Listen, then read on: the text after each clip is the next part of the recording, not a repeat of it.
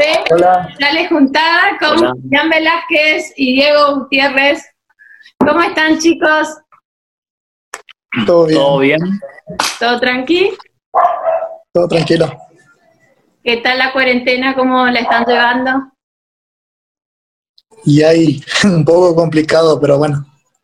¿Sí? Estamos, estamos sin poder jugar al fútbol y sin poder, sin poder tocar música. Sin, hacer lo que nos gusta, ¿no? Tal cual. Sí, ¿a dónde les tocó a cada uno de ustedes? Vos, Julián, estás en el exterior, estás jugando por un equipo en México, ¿estás ahí ahora?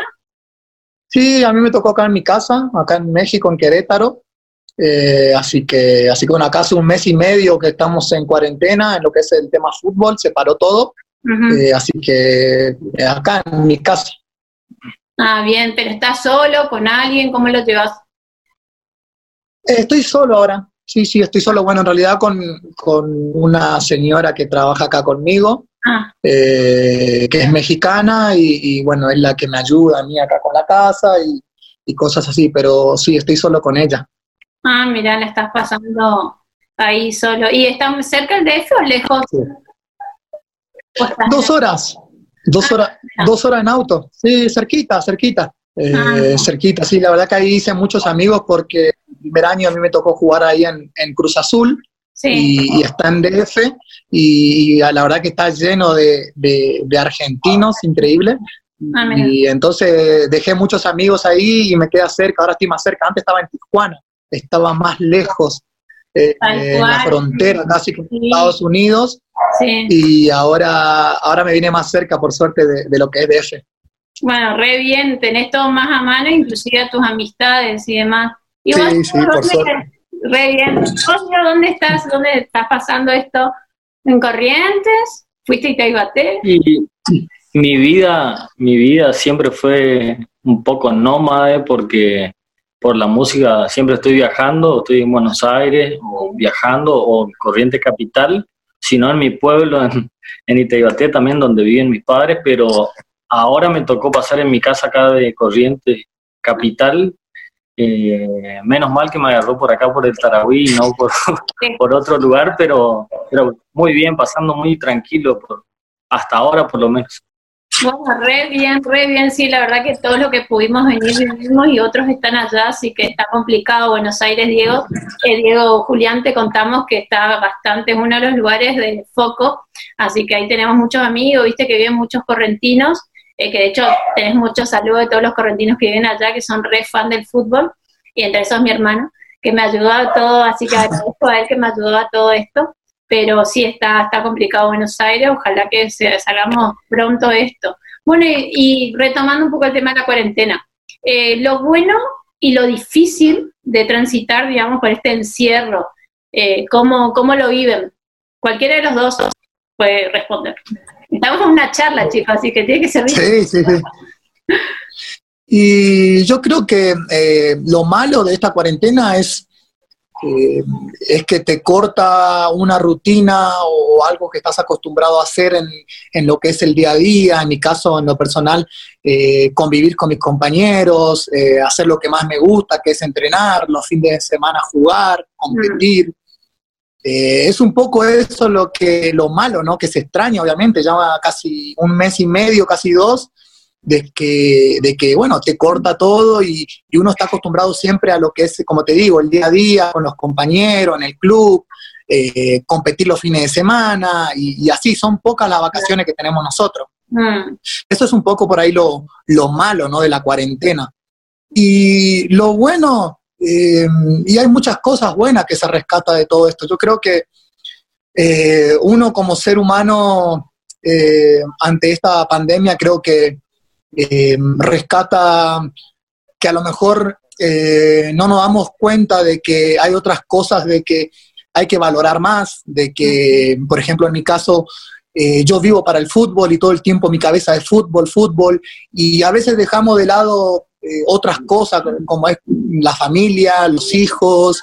entonces, yo creo que en ese sentido uno eh, capacita y se da cuenta de que, de, que, de que hay otras cosas más importantes a lo mejor en la vida que, que bueno, que con esto uno se da cuenta, ¿no? De, empezar a valorar más otras cosas. Eh, yo creo que para mí en, ese, en lo personal, esos dos casos son lo, malo y lo bueno, ¿no? Que rescato de esto. ¿Y vos, Diego? Y todo esto, todos estos tipos de acontecimientos grandes que yo creo que, que aparecen de repente en la historia de la humanidad eh, son para, para dejar algo, algo de aprendizaje, ¿no? Así como, qué sé yo, la, después del cólera nos quedó la lavandina, eh, seguramente después de, de, esta gran pandemia eh, traerá algún aprendizaje que para algunos será una cosa y para otros será otra cosa, depende de la circunstancia personal que les toca atravesar, ¿no? Eh, particularmente a mí, como tal vez a Julián, que, también estar lejos y lejos de la familia, tal vez valorar un poco más eh, la familia, que es una institución tan, tan importante, ¿no? Creo que es fundamental. Eh, la amistad también, los amigos, una hora que no puede ir a tomar un, compartir un mate, una copa de vino con algún amigo, realmente eh, siente que lo pega fuerte, porque acá en esta parte del planeta somos muy amigueros, muy, muy de sangre caliente y realmente eh, no está muy bueno estar lejos de los amigos, así que realmente creo que, que está a la vista, está a la vista que esta pandemia traerá algo muy importante como aprendizaje.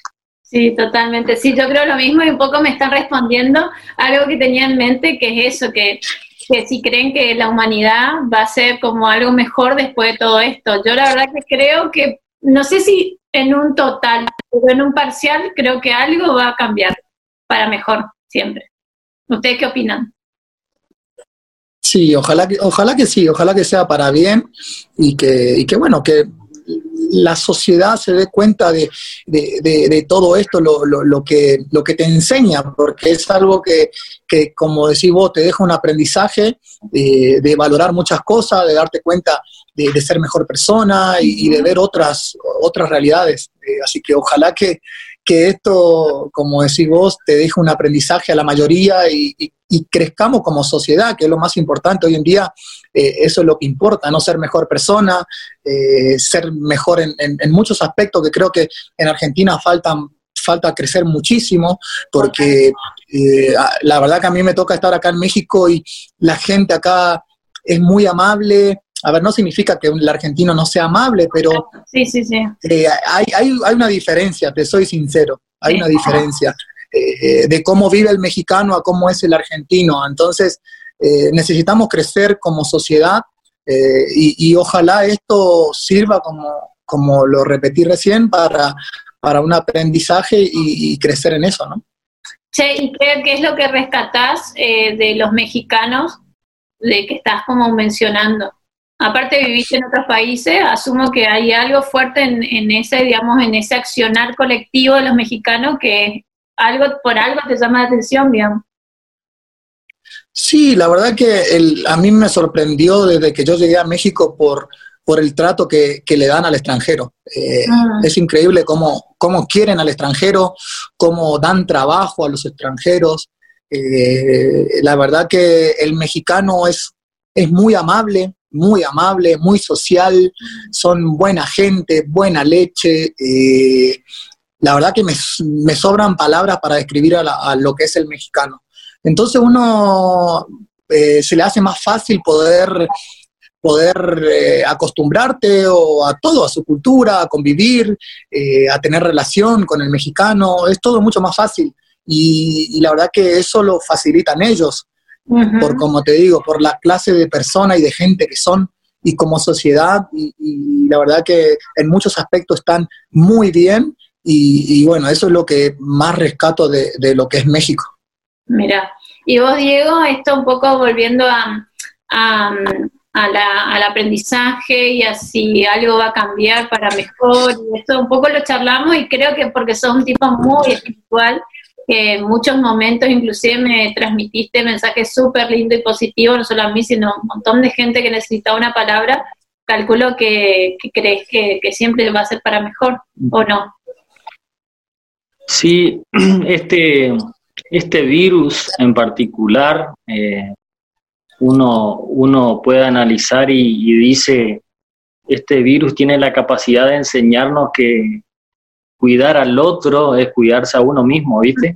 Se trabaja mucho con la empatía durante estos días y eh, esto es un, creo que también es un virus que, que, mata a la gente egoísta, ¿viste? Que piensa solo en uno, porque eh, si, si, no te cuidas vos, eh, no estás cuidando a tu mamá, a tu papá o a la gente que vive, que vive con vos. Entonces creo que es un mensaje fuerte, el de unión, el de estar juntos en este momento eh, tan difícil. Y rescatando otra cosa también que, me deja esto, eh, no creo que tenga en un, en un 70% o en un 100% que ver con los seres humanos, sino también con la naturaleza, ¿no? Eh, uno puede estar a la vista de, lo que la naturaleza está descansando del hombre en este momento. Eh, veníamos viviendo como en un mundo ficticio, también por ahí, todos muy locos con, con nuestras cosas o, nuestras, nuestros hábitos personales y, nos olvidamos del agua, de los ríos, de, los árboles. Eh, entonces creo que también tiene su lado positivo eh, por ese lado de la naturaleza, ¿no? Eh, y como decía Julián. Eh, ¿Qué habilidades nuevas desarrollaron en esta cuarentena? Habilidades como, o sea, hay muchos, la mayoría, les digo, se le dio por cocinar. Hombres, mujeres y etcétera, lo diverso es cocinar. O sea, ¿ustedes qué hicieron? ¿Leer libros, cocinar, no sé? Yo, en, mi caso, soltarme un poco más en, la parrilla. Ah, bueno. Eh, sí, tratar de, experimentar algunas cosas, eh, otras variedades, otra variante de, hacer asado. Eh, por ahí esta cuarentena me dio tiempo para, eso, para implementar cosas nuevas en, lo que es el, tema de asado. Ah. otra cosa, leer un poco más también, estoy aprovechando mucho para leer. Mm, y eso son creo que las dos cosas que más, que más estoy haciendo, más de lo normal. ¿Y algún libro que recomiendes de los que estás leyendo? Eh, los cuatro acuerdos. Ah, un libro muy, muy, interesante, sí, muy lindo. Eh, se trata de los cuatro acuerdos, obviamente, que, que, de la vida, que, que, bueno, uno necesita para, es sentirse en paz interiormente. Eh, así que muy interesante. Sí, muy bueno, muy bueno. Muy de la psicología y demás, está muy bueno eso, sí. Y vos, Diego, ¿qué otras habilidades? Bueno, ¿alguna otra habilidad te faltó? Por ahí te tuviste mucho tiempo. Aunque ustedes siguen entrenando y demás, ¿los recontrolan o no? Sí, bueno, pero eso no es, o sea, es algo ah. mm, eh, que no, o sea, normal, no que no es algo que, o sea, lo hago siempre. Es una rutina que, que, lo hago siempre. Obviamente lo hago en casa, eh, pero, pero sí, o sea, algo más de lo normal, creo que lo que te mencioné recién, de leer un poco más eh, y, de soltarme un poco más en la parrilla. Sí, me refería a esto de que no es que tenés tanto tiempo tampoco, digamos, porque vos tenés que seguir igual que Diego, tiene que seguir eh, produciendo, poniendo, pensando, proyectando, o sea, no, no es que bueno, listo, me tiro a ver una serie las 24 horas, digamos, o sea, como que su vida sigue su ritmo. Sí, igual en, lo personal, a ver, yo solamente entreno en la mañana, dos, dos o tres horas en la mañana y después tengo todo el día libre. O sea que en fin es casi lo mismo, o sea, es casi lo mismo ahora en, ese sentido, porque eh, yo en la mañana me sigo entrenando y después eh, tengo toda la tarde libre, todo el día libre. Eh, o sea que tengo tiempo para hacer cosas. Nada más que obviamente algunas veces cuando estoy en rutina, a veces descanso más, cuando estoy en, en lo que es la rutina de la competencia, uno tiene, o sea, prioriza más el descanso a veces, eh, el no salir tanto, y bueno, ahora en este caso no, no se puede salir obviamente, pero, pero sí me da tiempo a, lo mejor eh, a, hacer otras cosas en, la hora de, que tenía de descanso, por ejemplo. Claro, eh, Entonces, en ese sentido, no, no, no cambia mucho, porque como te digo, solo entrenamos en la mañana y ya después todo el día tenemos libre. ¿Y vos, Diego, qué, qué habilidad, qué cosa nueva bueno, yo creo que, esta, esta pandemia nos hizo como a todos medio cocineros, ¿viste? Medio chef profesional. Sí, sí. Yo, yo por las dudas, ¿no? sí, esta, por las dudas pruebo yo primero la comida y después, después convido, ¿viste? Claro. Pero estoy trabajando mucho con, estoy trabajando mucho con, con la paciencia. La paciencia es algo que, que realmente pocos ponen a la práctica y creo que es algo muy, muy productivo. Nosotros generalmente acá en Argentina eh, no nos gusta tener paciencia, queremos todo rápido. y o- obligadamente este momento es de paciencia, ¿no? De, de- de no apresurarse y de saber que las cosas pasan por algo, que, que- que es un proceso que, que, que hay que pasar. Y bueno, mi actividad, así como para Julián, jugar un partido de fútbol, eh, durante toda la semana está entrenando, eh, conmigo pasa lo mismo porque yo nunca dejo de ensayar y de, de componer Bien. canciones nuevas y, y mi partido de fútbol sería un show en un festival, por ejemplo, un fin de semana. Eh, Claro. Constantemente eh, uno se está preparando para en esa horita, arriba del escenario, uno pueda estar al máximo y pueda brindar un- eh, lo mejor de uno. Así que, bueno, cocino, eh, lavo mi ropa. eh, lo único que no puedo salir, El tuyo que te estás, ¿no? te estás vendiendo. Esto es como la ropa. O sea que vos, o sea que vos comprás. no, no, no, no, digo, te estás vendiendo. Somos amigas, bien.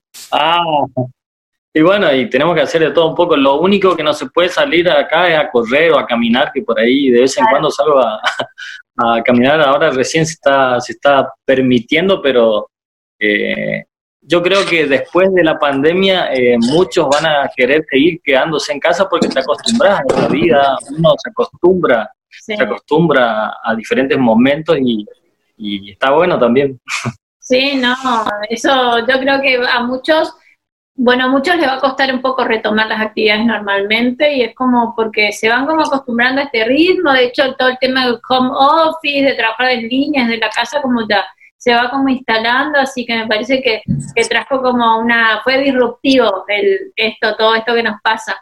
Bueno, eh, ah, una pregunta antes de continuar que me gustaría saber, ustedes dos no se conocían, o sea, sabían uno de otro, No, no. son dos figuras públicas dentro de la música y dentro del fútbol, eh, se seguían la carrera, o sea, quizás no se conocían de te conozco, pero sabía que Diego así, Diego, talento argentino, Julián. Yo sabía, Yo, sabía de Julián por, yo sabía de Julián por, por el, bueno, por el hermano y también yo soy amigo de Maxi Mesa, que es de Cacatí. De Cacatí. Sí, sí, sí, sí. Bueno, él está acá en de- México. Él está acá Claro, en él México, está ahí. en Yo soy amigo de los dos y de, de Keco también, Villalba, que es de. Mm. Yo soy de Itegoté, ahí cerquita, y siempre, antes cuando éramos más, más jovencitos, nos cruzábamos, ¿viste? Pero sabía de Julián por, por Independiente, por Maxi, por, porque es un correntino que, Sí, eh, que jugaba ahí, digamos. sí, sí, sí. Sí, bueno, yo también de Diego sabía, por obviamente, por lo que es el, lo que es ahí la, la cultura nuestra, por nombre, obviamente nunca lo conocí. Sí. Eh, aclaro que me encanta el chamamé, pero nunca pude disfrutar de un festival. Mira, Me, me muero porque no me da la fecha, no me da la fecha. Siempre en, la- en, la- en los festivales yo estoy de pretemporada o, o siempre en competencia. Nunca esa fecha yo tengo vacaciones. sí. No coincido nunca. Eh, lo mismo con los carnavales correntinos. Hace Pero casi, no te miento, casi 15 años eh, que no disfruto un festival de chamamé o unos carnavales. Eh, es un montón y, y extraño, obviamente se extraña porque es una cultura nuestra, es algo muy lindo, obviamente yo disfruto cuando escucho todo, pero eh, nunca pude vivir un recital, o sea, estar ahí presente en un recital y, y ver lo que, lo que es ese show. Me encantaría, obviamente, el día de mañana que Diego me invite, eh, estar ahí Ningún problema. cuando pueda, estar ahí problema. y, y- y bueno, y poder, poder disfrutar, porque como te digo, me encanta, me encanta. ¿Pero algún instrumento no tocas? No. No, no, no, no es lo mío. no, no, no, no, no es lo mío, no. La verdad que no, pero me gusta mucho, como te digo, me gusta la música. ¿Te gusta, eh, ¿te gusta el género? Eso le iba a preguntar a los dos. eh, los géneros, la música, qué música escuchan a vos. O sea, ¿te gusta el chamamé? Pero ¿qué es lo que más te gusta? Viste que los jugadores de fútbol digo en general como que le gusta mucho la cumbia, el reggaetón, esas cosas más movidas. Sí, escucho de todo. Yo en lo personal, no, en ese sentido, escucho de todo, un poco cumbia, me gusta el rock nacional también, o sea, me gusta todo, todo. Ah, está bueno. ¿Vos, Diego? Sí, de, todo también. Eh, a pesar de que se me conoce más por, por, por tocar chamamé, eh, me gusta la música nacional también, la música de Charlie García, Spinetta, me gusta mucho la música paraguaya, la música brasileña. Eh, me enfoco mucho en la música acá de Sudamérica, digamos. Me gusta mucho el género latino en sí. Y eh, el fútbol también me encanta. Tengo muchos amigos del fútbol. Disculpa, no te olvides de eh, México, ¿eh? No te olvides de México, que hay grandes músicos también. Sí, no, no, es cierto. soy, soy, fanático de, bueno, Bronco, como te dije, son amigos míos. Sí. Y soy muy fanático también de, Luis Miguel y de Cristian Castro, que son para mí cantantes excelentes eh, que parió México. Cristian Castro, un crack para mí, aparte como persona, o sea, es nada, lo más Cristian Castro. Este, vamos a invitarlo un día. Ah, eh, no, ¿qué tema? O sea, ¿cuál fue el tema que sonó la cuarentena? O sea, el tema que decías, yo la verdad, le digo la verdad, yo hace poco comencé a escuchar reggaetón, muy poco y me obsesioné con J Balvin y con colores todo el tiempo ustedes, pero ahora como que ya estoy, o sea, al principio estaba tan bajón que lo único que me ponía como buena onda era esa música, pero ahora ya puedo escuchar de todo, un chamamé maceta, llorar, o sea, no pasa nada, ahora ya estoy con el optimismo. ¿Y ustedes? Yo, yo en mi caso estoy, eh, no, no tengo... Uno, elegí uno. No tengo por ahí no tengo por alguien quien me obsesioné. Eh, escuché de todo en esta cuarentena. Hay un sábado que dije, hoy voy a escuchar eh, música de Charlie García y todo el día escuchar Charlie y después el otro día escuchar todo el día chamamé así. bueno.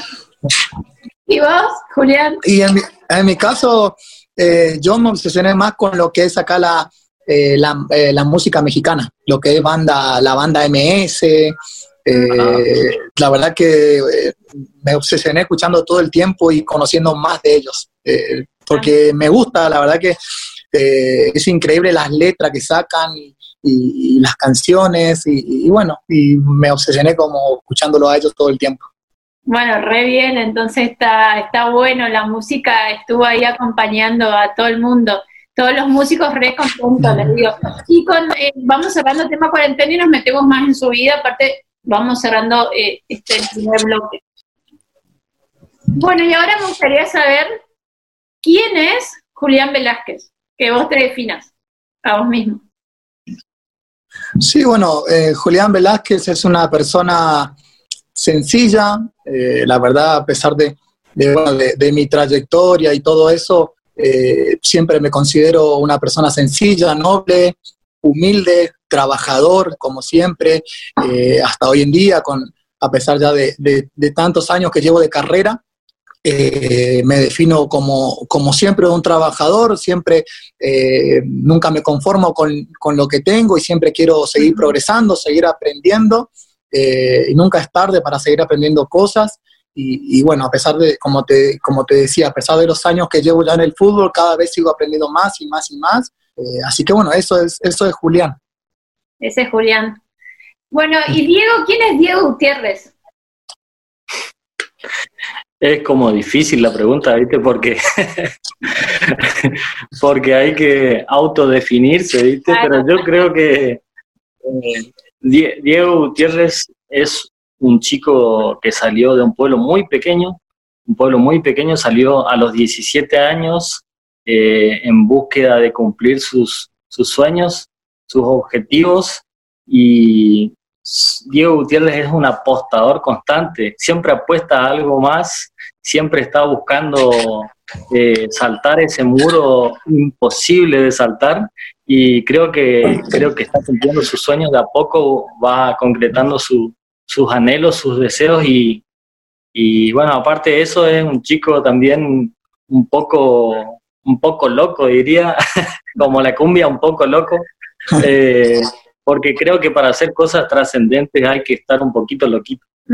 totalmente, totalmente, coincido. Vos sabés que, bueno, ahora en modo confesión, te digo, me acuerdo eh, de repasar eh, un poco para hablar con ustedes dos, y no sé si un reportaje, un video tuyo que me impactó mucho, que hablaste, creo que fue cuando ganaste talento o algo de eso, que dijiste que tenías tierra en las manos, porque viste que nombraste el tema del pueblo, y eso la verdad que fue muy importante. Eso no me acuerdo, ¿vos te acordás de esa frase que de la cual te estoy diciendo? Que dijiste que tenías tierra en las manos, algo así definiste como muy poéticamente, digamos. Me pareció como muy... Sí, en realidad eh, eh, habré dicho que que yo soy, eh, ¿cómo sería? Como que vengo de la tierra, digamos, como que tengo tierra en la música, olor a, olor a lluvia, olor a, olor a tierra mojada cuando llueve, ¿viste? Porque, porque salí de ese lugar y tengo esa esencia en sí, pero eh, me identifica mucho la tierra a mí en, realidad. Sí. Bueno, y consulta, Diego, sé que es de Itaegate, pero vos sos correntino de Capital, Julián. Yo soy de Capital, sí, sí, sí, sí, ah. de Corrientes Capital. Sí, sí, sí. ¿De qué, bar, ¿De qué barrio, Julián, eh? Soy del Molina Punta. Ay, mira, yo vivo cerca, acá en el barrio San Jerónimo. cerca del río, estoy. ¿Y él es San Jerónimo, Julián? ¿Cerca? Ah, sí, yo vivo cerca. Está muy cerca, sí, sí, sí, sí, sí, sí. Mira, bueno. Sí, yo agarro la, la Violeta y Armenia y ya, ya llegamos al San Jerónimo. Muy bien. Y aparte, son contemporáneos también, y los dos comenzaron jóvenes. ¿Vos a qué edad Julián? Yo, yo a los 14 años me fui de Corrientes, eh, me fui independiente y desde ahí comenzó mi, aventura. Debuté en el 2000, eh, perdón, a los 19 años debuté, tuve 5 años en inferiores eh, y bueno, así fue mi, mis comienzos. Bien, ¿y vos, Diego, qué edad digamos, te viniste y te ibaté para, acá, eh, eh, para Corrientes Capital? Empecé como en la secundaria, empecé a tocar, o sea, todos los años de la secundaria en, el, en, mi pueblo, en las zonas aledañas, en festivales, y a los 17 salí de, mi casa natal, vine a estudiar a, Corrientes y de, acá, de acá después gané a los 20 años un pre-cosquín ah. y a los 23 años gané talento argentino, pero a los 17 salí de mi, de mi casa, de mi lugar, digamos. Claro. Tal cual, sí, un gran crecimiento, un lindo pueblo. Es. Aparte te quieren mucho este, ahí en, en y te reconocen como, bueno, el hijo, el hijo predilecto, amado de Itaibate. Eh, decime, Julián, ¿qué, te acordás de, tu debut en Independiente? Aparte de siendo joven, chiquito, yéndote a Buenos Aires, eh, ¿qué recordás de eso? Cuando debutaste. Lo que más recuerdo, sí, lo recuerdo de mi debut es eh, el ambiente de lo que es un estadio lleno, de lo que, de cómo se, vive, eh, de cómo lo vive el argentino a, lo que es eh, el fútbol, muy apasionado. recuerdo mucho ese ambiente que, que, es algo que para un jugador dentro de la cancha te motiva, te motiva ver tanta gente, al ver que te, que te alientan, cantan, que te ovacionan, eh, esas cosas es lo, más lindo creo que tiene el fútbol. Eh, y eso es lo que más recuerdo yo en, mi debut, ver tanta gente jugando con un, con un equipo grande como Independiente. Eh, así que si me preguntas qué recuerdo, recuerdo eso.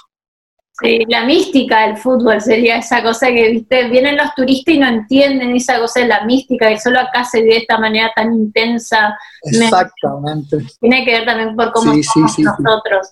Y bueno, y vos, Diego, Exacto, ¿cómo fue cuando llegaste, no sé, pasaste el casting y te dijeron, bueno, formas parte de Talento Argentino? O sea, ¿qué, qué te pasó? Eh, bueno, mi historia con, ese reality que me cambió la vida eh, fue realmente una, un, como un romance que tuve, porque yo en el año 2009, cuando había otra pandemia muy grande que se llamaba la gripe porcina, no sé si se acuerdan, la NH1, eh, N1H1, me acuerdo que se suspendieron todas las actividades y en ese momento yo estaba acá en Corrientes y eh, integraba un grupo de, de, chamamé que se llama ñamandú y me fui a Itebaté por las vacaciones de, de julio y se había suspendido la peregrinación a Itatí y salió, salió en el diario en el diario acá de Corrientes eh, que había un casting importante en el club de regatas y mi mamá me había dicho por qué no, por qué no te vas a presentarte y a, a probar suerte. Y fue así que vine, fue así que vine una mañana temprano del interior ingresé al, al, casting, ingresé al programa y en un filtro que había antes de salir, antes de ir a Buenos Aires, me, me, llamó por teléfono y me dicen que yo había quedado eliminado por, por decisión de la producción. Y bueno, fue un golpe duro porque me había ilusionado bastante. Y al año siguiente, en el 2010, vuelve el casting a Corrientes y me vuelvo a presentar con, con la misma temática que me, que me, había presentado el año anterior. Y bueno, muchos colegas o amigos me decían que no me presente porque porque la televisión y esos tipos de reality es como que están todo, todo arreglados y, y toda esa, esa creencia que hay acerca de los reality. Y sin embargo, seguí detrás de mi sueño, ingresé al casting, ingresé al programa y después de estar siete meses, siete meses encerrado ahí entre Buenos Aires y, Corrientes, pude ganar ese reality que me cambió la vida. Y entrar a ese mundo de la televisión, obviamente eh, me ha cambiado la vida sin ningún lugar a dudas. Eh, este reality Talento Argentino me, ha cambiado la vida para siempre. Ha, ha, iniciado a partir de ese momento en el que gané eh, mi carrera como solista. En ese año, yo me acuerdo, en ese verano del 2011, yo estaba haciendo una gira, integraba el grupo Amboé, que es un grupo conocido de chamamé, eh, integraba ahí como, como músico, sesionista de ellos y, y bueno, eh, al ganar ese reality después, después de estar siete meses, eh, tuve que dejar lo que estaba estudiando, dejé el instituto de música, eh, dejé todo lo que estaba haciendo por eso. bueno, gano el 26 de marzo ese reality, tuve que comenzar una carrera totalmente diferente a la que venía trayendo y y bueno, y creo que el mensaje, el mensaje es de ser constante y nunca, nunca dejar el objetivo, ¿no? Porque si yo no hubiese ido esa segunda vez a ese casting, yo no hubiese sido quien soy ahora, así que uno tampoco tiene que renegar por lo que hizo antes, todo lo que hizo, uno es todo lo que hizo, todo lo que hizo en la vida, así que me parece que está bueno transmitir ese mensaje de, de ser constante, de trabajar y, por más que hayan tropiezos o piedras en el camino, hay que seguir siempre para adelante. Así es. Bueno, y ahora volviendo a eso, ¿cuál fue para Juli tu mejor gol y para Diego tu mejor actuación? Que vos recuerdes. ¿Cuál fue, como dijiste acá, la rompí, la descosí? Cualquiera de los dos. Bueno, en mi caso, sí, en mi caso, eh, el que más recuerdo es eh, bueno, mi primer gol, no miento, mi segundo gol, pero fue algo importante porque fue eh, jugando una final de Copa Sudamericana, eh, en el cual hago el primer gol, y significó mucho porque sirvió obviamente para salir campeón y sirvió para, para, o sea, estaba toda mi familia en la cancha, mm, o sea, recuerdo como si fuera hoy, eh, toda mi familia en la cancha y, bueno, convertir ese gol, el cumpleaños de mi papá. Eh, o sea, se juntaron muchas cosas que fue muy emocionante, eh, muy emocionante. Y, bueno, ese es el gol que más recuerdo porque como te digo, significó un título, un 8 de diciembre, el cumpleaños de mi papá, Día de la Virgen, porque soy muy católico. y entonces es un recuerdo muy lindo y el gol que más recuerdo. ¿Y vos, Diego? No el mejor. Y la verdad que tengo. ¿Eh? No el mejor gol. No, mirá, que tengo goles también. ¿eh? Hice algunos goles también. Pero eh, a pesar de, lo que me pasó en la televisión y todo eso, yo recuerdo un, un estadio, un estadio de Luna Park eh, lleno totalmente. En, fue el 7 de septiembre del año 2012, en donde se hizo un espectáculo que se llamaba Viva el Chamamé y tocábamos cinco o seis eh, músicos correntinos ahí en, el Luna y estaba repleto de gente Eh, ¿Cuántas personas más o menos, Diego? Más o menos. en, el, en, el, Luna Park, en el Luna Park lleno entran casi 8.000 personas. Pero tiene una forma, el Luna tiene una forma tan particular como es un estadio que se hizo para, generalmente para peleas de, de boxeo. Tiene una, sí. tiene algo en particular que, que, que cuando, cuando estás en el escenario es como que tiembla, ¿viste? O, no sé, y el, y el camarín está, el camarín está abajo del escenario, entonces cuando uno va a salir, está escuchando el grupo anterior, ya se empieza a sentir ahí como la cancha de fútbol, ¿viste? Claro, claro, sí, sí, sí. Entonces, me acuerdo que era mi primera vez en un estadio así tan mítico como es el Luna y, y sí. todo músico, al que le preguntes te dice, ¿te gustaría, dónde te gustaría tocar? En el Luna, te dice, ¿viste? Acá en Argentina, en el Luna. Claro. Y bueno, me acuerdo que subo y, sí, hay un video en YouTube incluso de, de ese, de ese día. Eh, entro y, y, entro con el himno nacional argentino y se empiezan a parar toda la gente que estaba, que estaba en el estadio y después obviamente al toque entro con un chamamé y explota esa pucay ahí el, era como que Buenos Aires era chamamecero esa noche y, y es un, uno de los momentos que más que más emoción tuve y que sentí que me agarró esa piel de, de gallina que, que, pocas veces me ha agarrado, así que para mí esa es un, una actuación que, que, siempre la recuerdo y será muy importante para mí siempre. O sea, que creo saber de qué viene, eh, es en el marco de la Feria Internacional del Turismo que se hace en la rural, eh, creo que la patrocinaban y Tartas en su momento, quizás otros también, pero no es la que reunía a todos los artistas, digamos, de eh, chamamecero y eran todos correntinos, o sea, era en ese marco, algo así puede ser o no, creo que sí. Sí, sí, Viva el Chamamé era un espectáculo que se hacía una vez por año, claro. se hizo durante tres o, cuatro, tres o cuatro ediciones y producía Nito Artaza y Norberto Bacón, era un espectáculo un espectáculo de chamamé en Buenos Aires de, los más grandes que, que, se han realizado. Y ese año, el 2012, fue el último, la última vez que se realizó. Y bueno, yo era más jovencito, tenía 25 años y pude tocar y después nunca más se hizo. Claro, sí, una lástima. Yo me acuerdo porque yo vivía en Buenos Aires en esa época, trabajaba en la FIT y todos los correntinos eran esta noche, esta noche, no sé qué, qué sé yo, pues estaban todos los correntinos. No sé si ahí también nos llevaban con parceras y todo eso como para mostrar que tenía corriente y todos los correntinos en Buenos Aires se ponían locos este, con Chavamé y demás. Eh, ¿Te gustaría volver a Argentina y retirarte acá en el fútbol o en Independiente?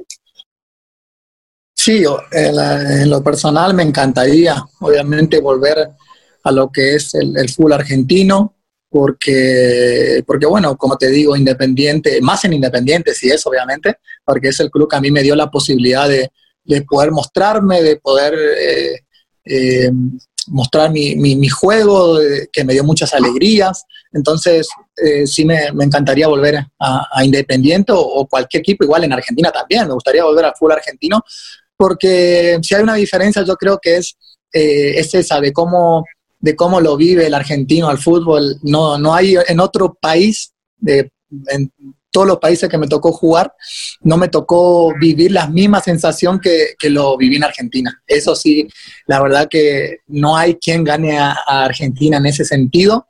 Entonces, ese ambiente se extraña, la realidad se extraña mucho. Eh, pero bueno, hoy estoy acá en México también, estoy contento, estoy feliz, pasando por un buen momento, pero sí, el día de mañana, si me das a elegir, me encantaría volver.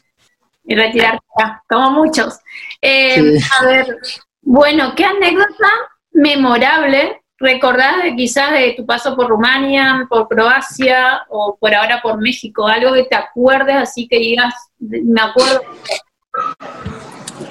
Y de Rumania, ¿Alguna me recuerdo... divertida, algo, lo que sea, algo que te haya llamado la atención?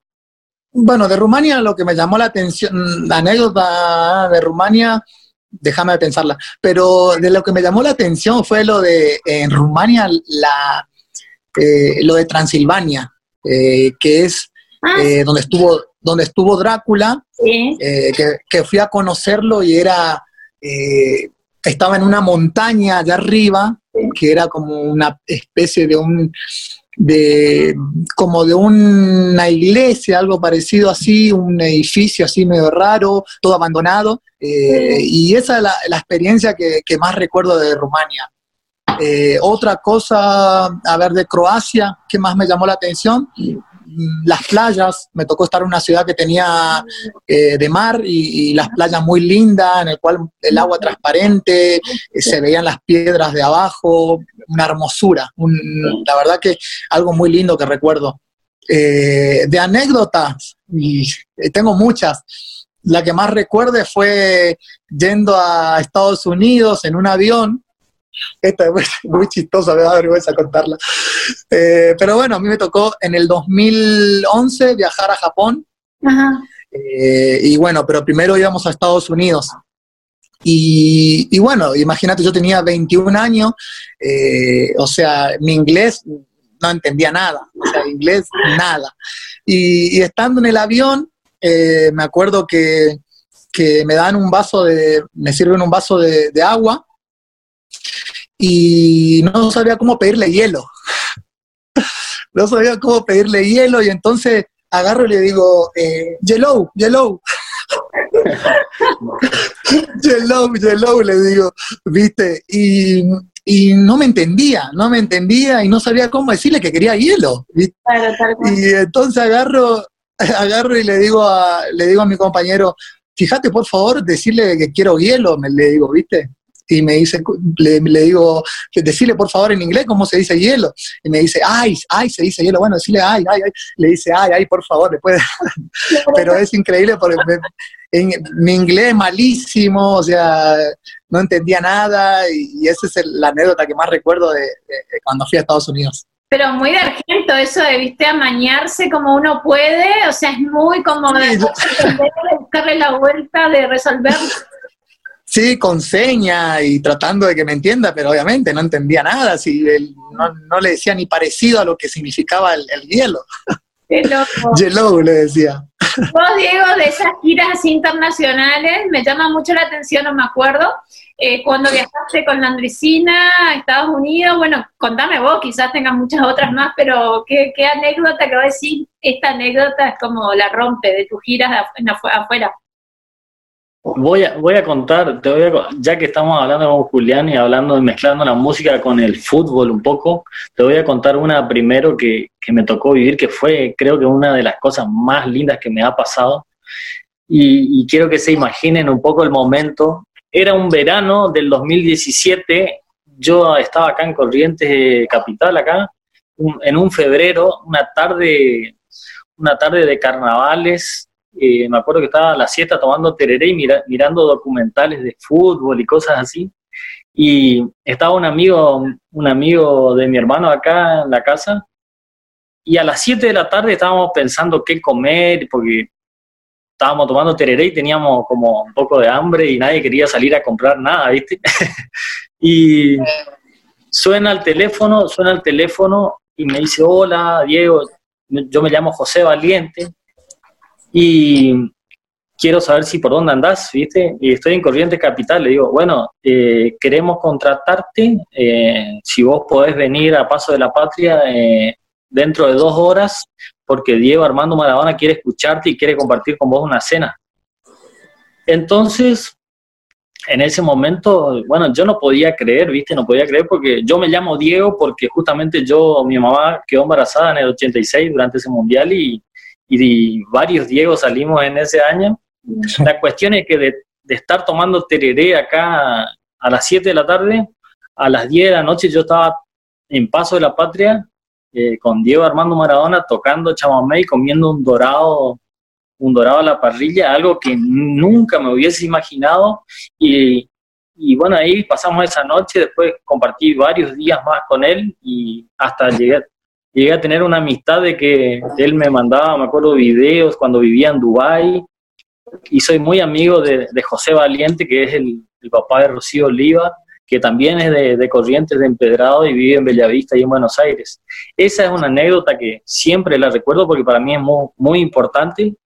Y otra que tengo para contar, otra que tengo para contar que me sucedió tocando ahí en Estados Unidos, habíamos ido a tocar eh, el himno nacional argentino con, bueno, con Luis Landricina y con Marcelo de la Mea, tocamos ahí en Miami y después nos quedábamos como un mes por ahí tocando con Marcelo en otros lugares y estaba tocando en una pizzería, en una pizzería en un lugar que se llama Coral Spring, que es ahí, ahí en Miami, en las orillas, digamos. Y cuando estaba tocando aparece una, una señora llorando, aparece una señora llorando y yo estaba tocando kilómetro 11 y bueno, y no entendíamos por qué estaba llorando y ahí le, le preguntamos y nos dijo, yo soy de, de Mburucuyá, Corrientes, y hace 40 años que vivo acá en, acá en, en, Estados Unidos y bueno, fue algo que nos pegó, que nos quedamos ahí como callados por, por la emoción de la señora.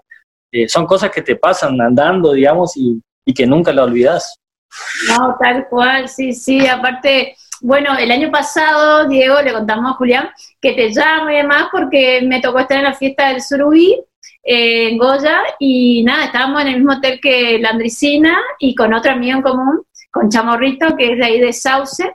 Y bueno, y lo llamo, estuvimos hablando, amigo de Diego, che, fíjate, no sé qué, bueno, y nos contó la Andricina que, que sí, que obviamente se, se, acuerda de Diego, y me imagino que para vos estar, bueno, con Maradona o con, o con la Andricina sobre todo, que es como, viste, muy paisano nuestro y más, y significa mucho para nuestra cultura, algo como, nada, descomunal, digamos, que no todos los días te pasa.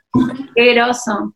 Son, son momentos mágicos, creo yo, que, que te da el oficio, viste, capaz que ni con toda la, la plata o el poder del mundo no te pase eso, eh, son cosas mágicas que te da la profesión, o la música, el fútbol, eh, te dan momentos así que son impagables, viste, que son momentos que, que no sé cómo, no sé cómo ocurren realmente porque no, nadie los programas salen en ese momento.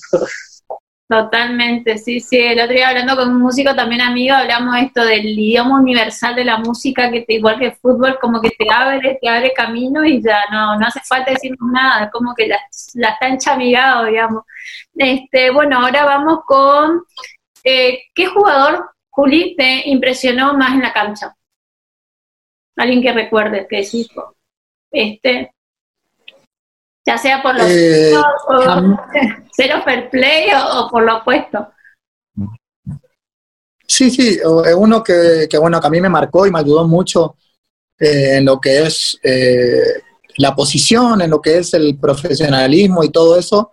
Eh, es un compañero que tuve en Independiente que se llama Gabriel Milito, ah, muy conocido, jugó jugó en Barcelona y, bueno, llegó a Independiente con, con, toda esa trayectoria de haber jugado siempre en España, en el Barcelona, de ganar una Champions, eh, y me tocó compartir con él eh, casi dos años en Independiente y, jugar con él. O sea, eh, yo jugaba de central por derecha y él jugaba de central por izquierda.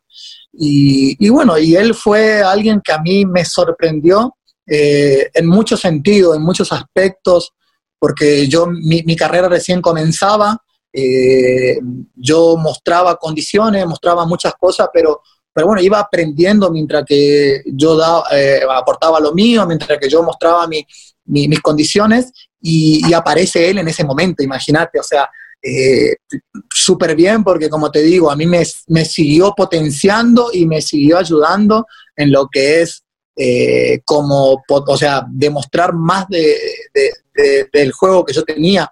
Y, a mí me marcó él y, me enseñó un montón de cosas, eh, así que es el que más recuerdo, ¿no? Bien, ¿y vos, Diego, alguien, algún músico así en escenario que recuerdes que te haya marcado? Quizás que actuaste con él o no, o, algo, te invitó a algo, o, compartiste escenario. Eh, tengo dos músicos que, que, que, influyeron mucho en mi vida. Uno eh, falleció hace mucho, ya en el año 94, pero es un bandoneonista muy, muy, un referente muy grande del chamamé pionero, que se llama Isaac Abidbo, y es el compositor de La Calandra y, y muchos temas clásicos del chamamé. La, la, influencia de él, en, no solo en mí, sino en muchos jóvenes eh, músico, eh, creo que siempre cuando uno toca un chamamé está presente Isaco, y otro de los músicos que, que también ya, ya falleció hace dos años se llama Nini Flores, es una acordeonista eh, muy reconocido a nivel mundial por, por su forma de ejecutar el, el, acordeón y el bandoneón. Él vivía, vivió mucho tiempo en París, en Francia, pero eh, de acá hijo de, es hijo de Averino Flores, un bandoneonista muy excelente. Me acuerdo cuando, yo fui al talento argentino, él me preparaba antes de cada gala y todo, y el día que yo gano, el día que yo gano, el 26 de marzo, gano en el día de su cumple, ¿viste? Que estaba festejando, y hace dos años, bueno, lamentablemente se fue tan joven con 50 años, pero ha dejado un legado impresionante con, con muchos apóstoles que seguimos su, su escuela. Totalmente, sí, dos hermanos, justamente Rudy y Nini, digamos, dos cracks que vayan de Japón a, Francia a estudiar, o sea, viste esas cosas que sí, una locura, cómo repercute, y un poco de eso te voy a preguntar ahora, eh, a la brevedad. Em, y ahora para los dos, acá hay que jugársela. ¿Quién es el mejor jugador del mundo? Pero contemporáneo, ¿eh? no Maradona, Pelé, ya fue, o sea, ¿quién? Los dos, los dos son futboleros, así que cualquiera comienza. Y yo creo que nosotros, eh, los argentinos, tenemos el mejor jugador del mundo, que hoy en día es Messi, eh, y que no sabemos valorarlo por mm. cómo, por cómo es el argentino. Eh, yo creo que en otros países lo valorarían más a Messi en otros países, pero nosotros los argentinos no lo valoramos y, y creo que tenemos al mejor eh, en lo personal yo creo que es, para mí es el mejor del mundo. ¿Y vos, Diego? Yo también coincido con, Julián, creo que no hay muchas dudas de eso, digamos. Creo que Messi eh, ha batido su propio récord siempre, eh, es un, un, ejemplo de, de un hombre constante, trabajador, que dio toda su vida para el fútbol desde muy chiquito y no tengo ninguna duda de que es el mejor del mundo en este momento. Me gusta mucho Ronaldinho también, pero ya está retirado, me gusta mucho ese jugador. Eh, a ver, ¿qué es el fútbol para vos, Julián? Bueno, la verdad que el, fútbol eh, es mi vida, eh, es mi pasión, es todo lo que, lo que, lo que yo hago para, para demostrar lo mejor de mí. Eh, como te digo, vivo para el fútbol eh, y cada vez voy aprendiendo y creciendo más y entendiendo más lo que significa el fútbol. Eh, no, hay una edad para, para seguir aprendiendo, así que la verdad que, como te digo, lo describo como mi pasión y hago lo que me gusta y, amo lo que me gusta y, por eso me va bien, porque cuando haces lo que te gusta y, te dedicas y le dedicas de lleno eh, a lo que es tu profesión, al hacer lo que te gusta, creo que te va bien porque no hay forma de fallar. Eh, así que en ese sentido, para mí, como te digo, es mi pasión y es mi vida el fútbol, vivo para el fútbol. Y Diego, para vos, ¿qué, te enamora la música? Siempre, siempre a través de la música me di cuenta que que uno puede tocar sentimientos que con las palabras no se pueden tocar, ¿viste? Eh, siempre me di cuenta que tiene, tiene esa mística, tiene esa magia y para mí siempre la música comparé con mi madre, con mi mamá, creo que es algo tan grande, es un amor infinito que, que me hizo cometer muchas locuras en este, en este, en este mundo realmente y siempre eh, como te dije, lo comparo con mi madre. Todo lo que, lo que hago en la vida es en función a, la música, todo lo que, lo que me rodea siempre es en función a la música, así que estoy muy agradecido a Dios eh, de haberme dado este don de, poder eh, alegrar a mucha gente y, y, como te dije, tocar sentimientos que hablando por ahí no, no se pueden tocar. Súper claro. Súper, súper claro. Bueno, pregunta para los dos. ¿Quiénes son tus amigos en la música y quiénes son tus amigos en el fútbol? Sí, bueno, en mi caso personal, eh, la verdad que el fútbol te da muchos amigos eh, y en este caso, pues, como te digo, tengo varios y, bueno, pero con el que más relación tengo es con Gustavo Bou, la Pantera, eh, con él estuve eh, compartiendo, compartí vestuario en, Tijuana es argentino y, bueno, con él la verdad que, que hice una relación muy buena y, bueno, es, lo considero un amigo. Eh, después también Hilario Navarro, que es correntino, arquero. Eh, a él también lo destaco porque con él también compartí en Independiente, en el cual salimos campeones juntos, correntino también, así que él también un gran amigo. Leo Jara, también otro correntino que, que jugó en Boca. Boca, sí. Ajá, que está, perdón, está jugando en Boca, está en Boca.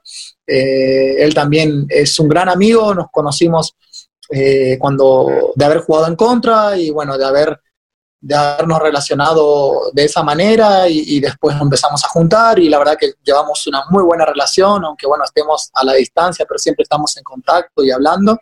Eh, así que bueno, destaco a ellos tres como, como mis mejores amigos en lo que es el ambiente del fútbol. ¿Y vos, Diego, amigos en la música? Amigos en la música, tengo un montón. Claro, como, pero destaca un par. Bueno, tengo una, eh, amigos en la música, tengo un amigo en particular que se llama, se llama Alejandro Tato Ramírez, es un amigo que toca el acordeón y tiene un grupo que se llama Taji, se llama su grupo, que Taji significa tapacho. Eh, con él vivíamos, vivíamos juntos, eh, cuando arrancamos alquilábamos juntos acá en una pensión y después fuimos a un, a un departamento y bueno, es uno de mis, mejores amigos eh, que tengo en la música. Él toca el acordeón, es un gran acordeonista también. después tengo amigos también en el fútbol también, bueno, Maxi y Keiko, que son ahí de mi pago, del departamento de General Paz, los conozco de la, de la joda también, no solo del fútbol. y, y, después tengo amigos que, que son del fútbol, pero un poco más amateur también, pero ellos dos son más conocidos. Bien, bueno, y ahora, Juli, ¿en qué otra liga te gustaría jugar? Y a mí una liga que, siempre me gustó fue la de Italia. Eh, ah. Es una liga que, que, bueno, creo que conocí un poco porque estuve en Italia, eh, un paso fugaz, de muy poco tiempo, pero eh, creo que se, es una liga que se identifica un poco con lo que es mi juego, porque es un juego muy fuerte y entonces es una liga que, como te digo, que me gusta y, que no se me dio la oportunidad de poder jugar ahí por diferentes motivos, pero, pero sí es una liga que, creo que me, que me asentaría bien en esa liga. Claro, te define, te representa, digamos. Mira. Sí, sí, sí, sí, Y vos, Diego, si se te presenta la oportunidad, por ejemplo, como nombrabas antes los hermanos Flores y demás, eh, ¿qué mercado te gustaría, no sé, conquistar, no sé, el asiático, algo que no hayas conquistado?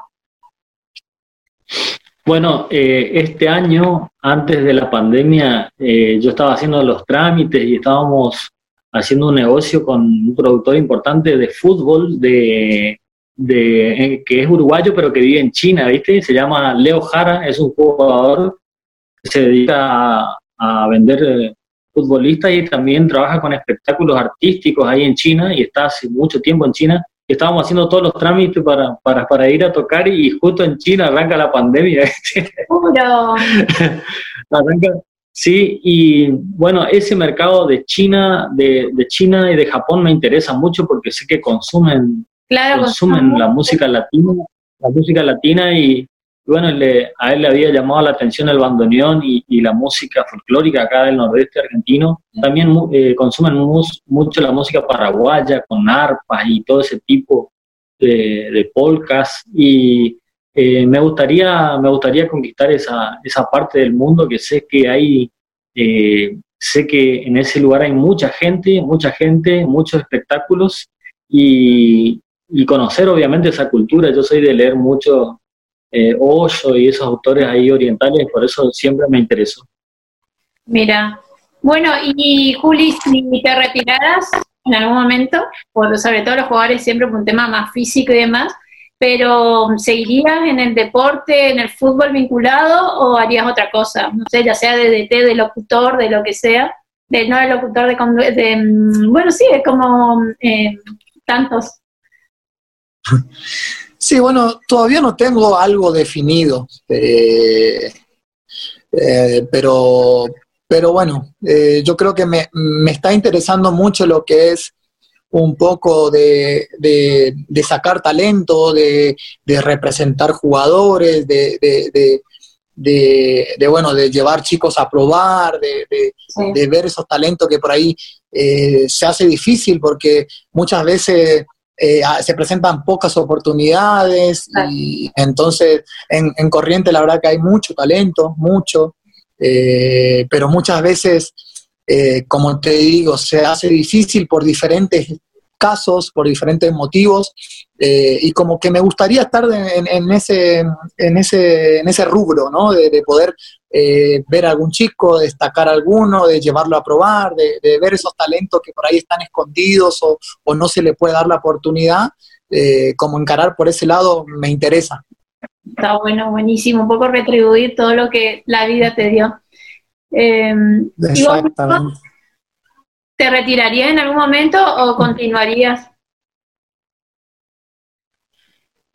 Y es difícil retirarse de la música porque uno por ahí se puede retirar del escenario, se puede retirar de, los teatros, de los festivales, pero uno creo que nace y muere con la música.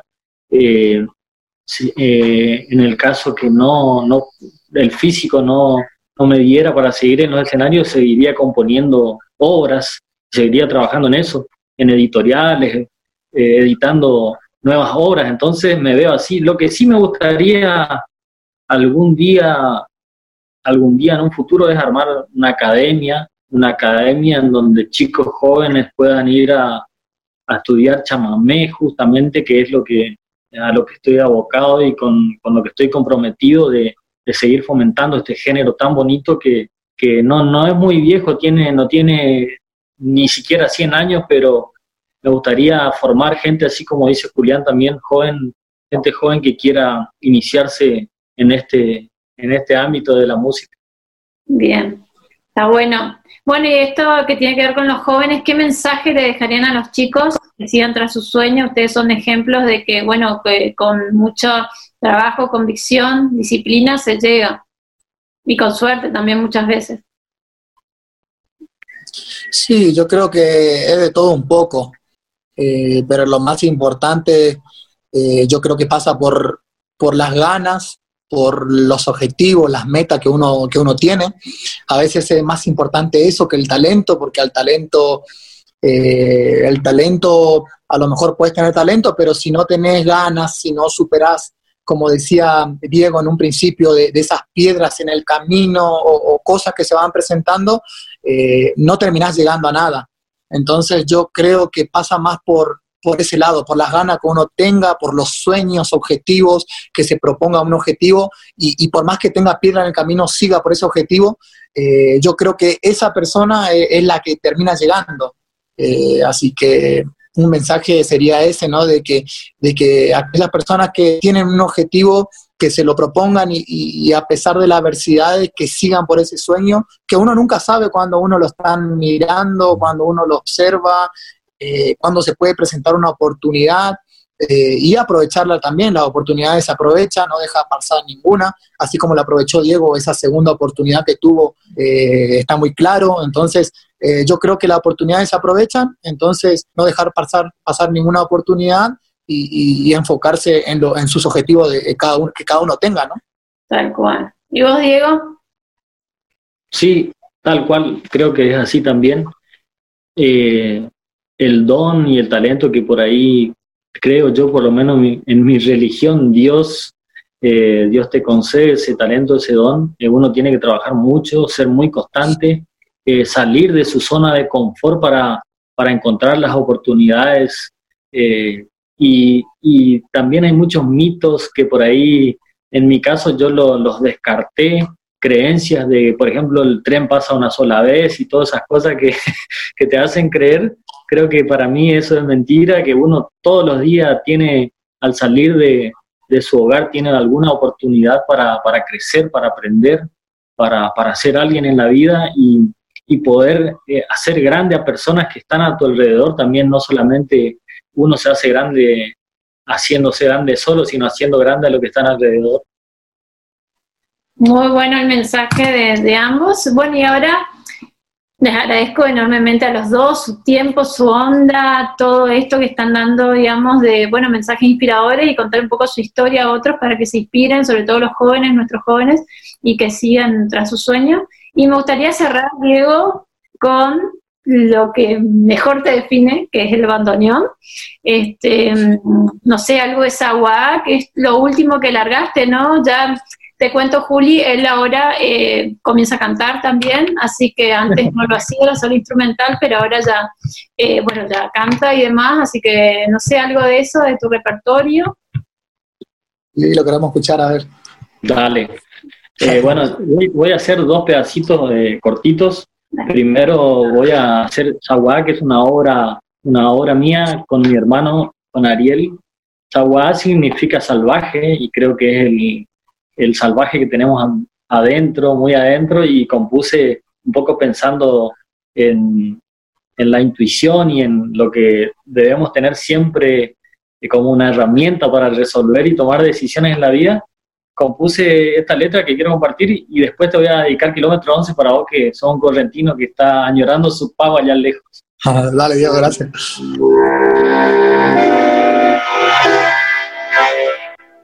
Yo soy Sagua, orejano del palmar, hasta alguna vez ya me quisieron amansar.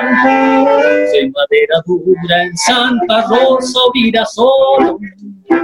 Soy naranja dulce en bella vista y mojo de Yo soy un dorado ando en Itaibate. Y cuando me enojo me transformo en yará. Soy todo pichain allá en Verón de Astrada. Soy de Jacachuera en el manso yo soy Sawa, soy Yaguarete, soy el correntino, soy el chamamé.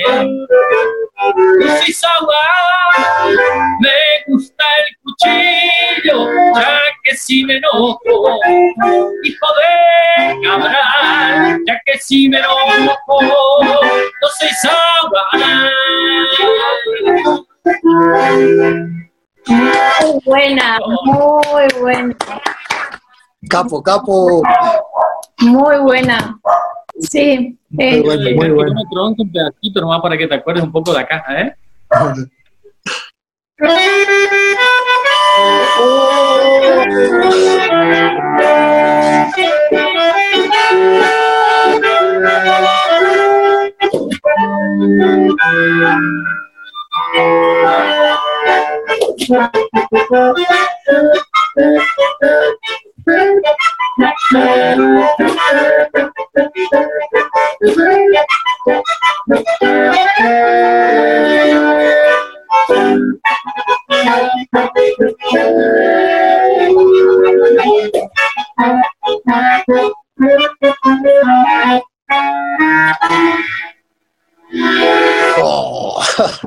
qué capo. Sabroso. Me agarró piel, me agarró piel de gallina al escuchar. No, no, no. Sí, sí, sí, qué lindo. Aparte un lujazo, bueno. no sé, me siento bueno con los dos, pero esto, viste, es como nada, escuchar así está muy bueno. La verdad que el kilómetro 11 para nosotros es algo, nada, súper poderoso. increíble, increíble. Así que es una manera de lo que transmite. Julián. No, no, sí, sí, sí, sí, increíble lo que transmite, increíble. Te juro, para que te sientas aquí un poco más acompañado, más cerca de tu sí, Sí, sí, gracias. De eso, viste, por ahí siempre yo recalco de que hay, de que la música, de que de la música te transmite, no tiene una explicación científica, viste, es justamente lo que no se ve, lo que transmite lo que se ve, viste. Claro, claro, claro. Tal cual, es verdad eso, es verdad. No sé que es una cosa Sí, sí, sí, Y me interesa saber en qué te inspiras, en amor, desamor, cotidianidad, cultura. ¿Qué otros temas tenés? Tócate otro. Mientras yo toco podría hacer algunos jueguitos, Juliana, ¿eh? ¿Eh? La próxima, un desafío de juegos. Generalmente la, generalmente la gente que compone música eh, compone en un momento, en un momento en donde aflora algún sentimiento muy fuerte, ¿viste? Por ejemplo, después de que alguna guaina le dejó, por ejemplo, después de, que le haya ocurrido algo fuerte, en un momento de, generalmente la tristeza trae mucha inspiración. Cuando te pasa algo triste, eh, más que la alegría, creo yo. La alegría por ahí no, no, no, eh, no se compone mucho para la alegría, ¿viste? Excepto, no sé, el Palito Ortega que hizo la felicidad, ¿viste? pero, pero momentos tristes, momentos fuertes eh, que te pasan eh, cuando se va algún familiar, para recordar a alguien que, que, se fue, para, alguna, para algún amor que no es correspondido, también generalmente surgen, surgen canciones y ahí nace la poesía, pero en estos momentos, por ejemplo, que estamos viviendo, en donde estamos hace dos meses encerrados en la casa, todos los días te levantás, te levantás y empezás a ver tu interior y a conocerte más a vos mismo, eh, empiezan a salir cosas interesantes con, con melodías que, que, representan momentos de tu día. O sea, no estás tirando que algo, algo ya tenés escrito, algo ya estás planeando, Vamos a estar escuchando. Siempre, siempre. Ah, bien. Muy bueno. Bueno, despedite con una. Ahí Julián, eh, dedicada a una a la carta. Está Diego con nosotros, el talento. ¿Y cuál otra? ¿Cuál otra? A ver, que nos traiga recuerdo. No, podría ser, a ver.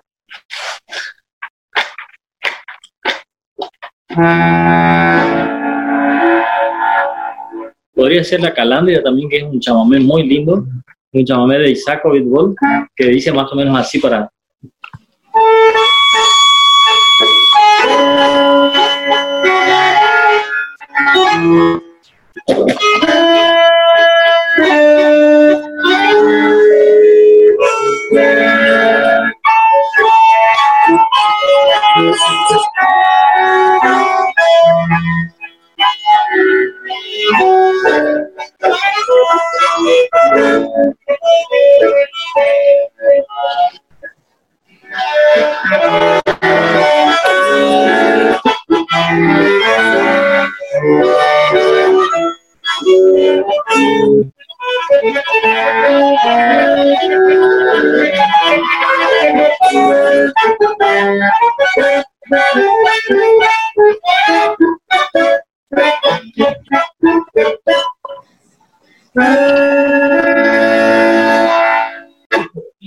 Buenísimo, buenísimo.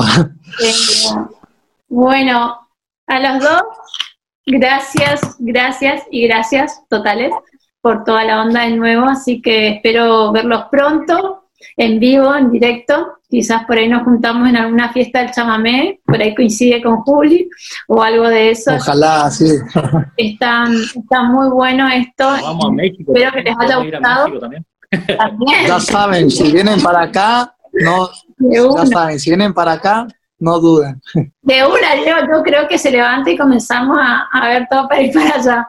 Así que, no, pero no, gracias de verdad por la generosidad de ambos, porque son dos grosos, así que está, está muy bueno que, bueno, esto, que sean generosos, porque es lo que los hace grandes los dos. Así que gracias de nuevo, espero que se hayan sentido cómodos y bueno, nos vemos pronto en otro episodio seguramente. Vale, muchas gracias a vos. Un placer conocerlo a Diego, ¿eh? un placer, la verdad. Mi primera experiencia de conocer, de conocer un, músico y, la verdad que, como lo dice él, trae es, recuerdos y muchas cosas, algo que nos identifica a los correntinos. Eh, así que un gusto y un placer conocerlo. Igualmente, Julián, para mí también es un placer conocerte.